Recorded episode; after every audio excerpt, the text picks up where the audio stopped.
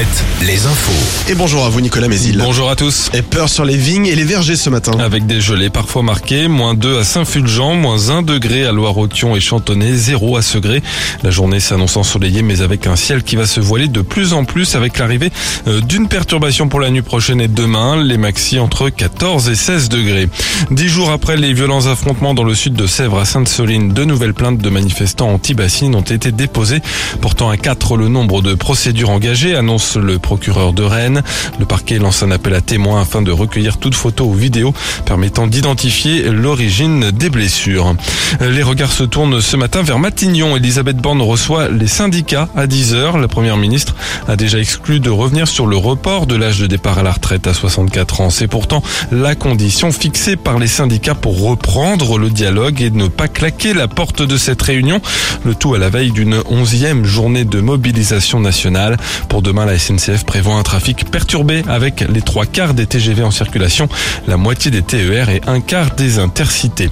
Des manifestants ont perturbé hier le départ du région Pays de la Loire Tour à Saint-Père-en-Ré. Les coureurs n'ont pu s'élancer qu'un par un en file indienne.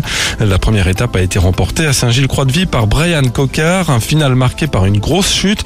Nasser Boigny, l'un des coureurs impliqués, ne prendra pas le départ de la deuxième étape aujourd'hui. Elle emmènera les coureurs de Clisson au Lyon d'Angers. En foot, Nantes va tenter de renouveler l'exploit de l'an dernier en Coupe de France. Les Canaries reçoivent Lyon ce soir en demi-finale.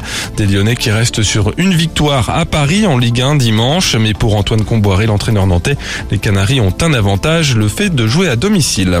C'est vrai qu'aujourd'hui, euh, avec les résultats de Lyon et le dernier match aussi, et puis un, déplacement, ça aurait été beaucoup plus compliqué. Là, on sait qu'à domicile, à la Beaujoire, avec notre public qui est chaud bouillant, qui va venir nous soutenir comme jamais, euh, ils savent qu'on a besoin d'eux. Euh, ça peut être euh, un élément déterminant pour nous. Mais quand vous dites les, supporters euh, veulent vivre ça, mais, mais nous on a conscience surtout que nous on a une chance fantastique de pouvoir revivre ça. Enfin, 13 ans après la sortie du dernier film, Shrek pourrait revenir dans un cinquième opus. Le producteur des Mignons et du film Super Mario Bros qui sort aujourd'hui a annoncé vouloir relancer la franchise. Il souhaite réunir les acteurs qui ont prêté leur voix aux personnages dans les quatre premiers films et il serait très enthousiaste à l'idée de revenir, a-t-il déclaré. Voilà pour l'info, très bonne matinée à tous. Alouette. Alouette. Le 6-10. Le 6-10. De Nico et Julie.